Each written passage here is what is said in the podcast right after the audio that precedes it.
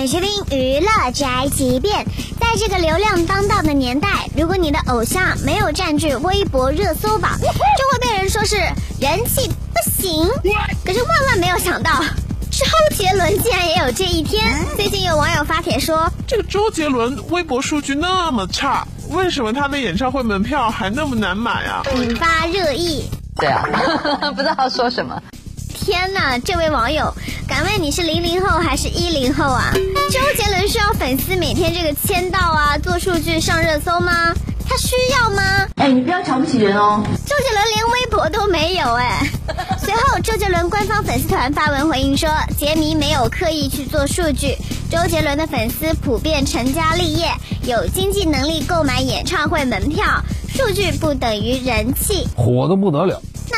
那用现在粉丝的话来说，就是我们家哥哥是石红，他的歌不用打榜，路人都会唱。你们家哥哥的歌，就算榜单冲到第一名，我也不知道他唱了什么。我们只说事实。这就是本台接案件发来报道，以上言论不代表本台立场。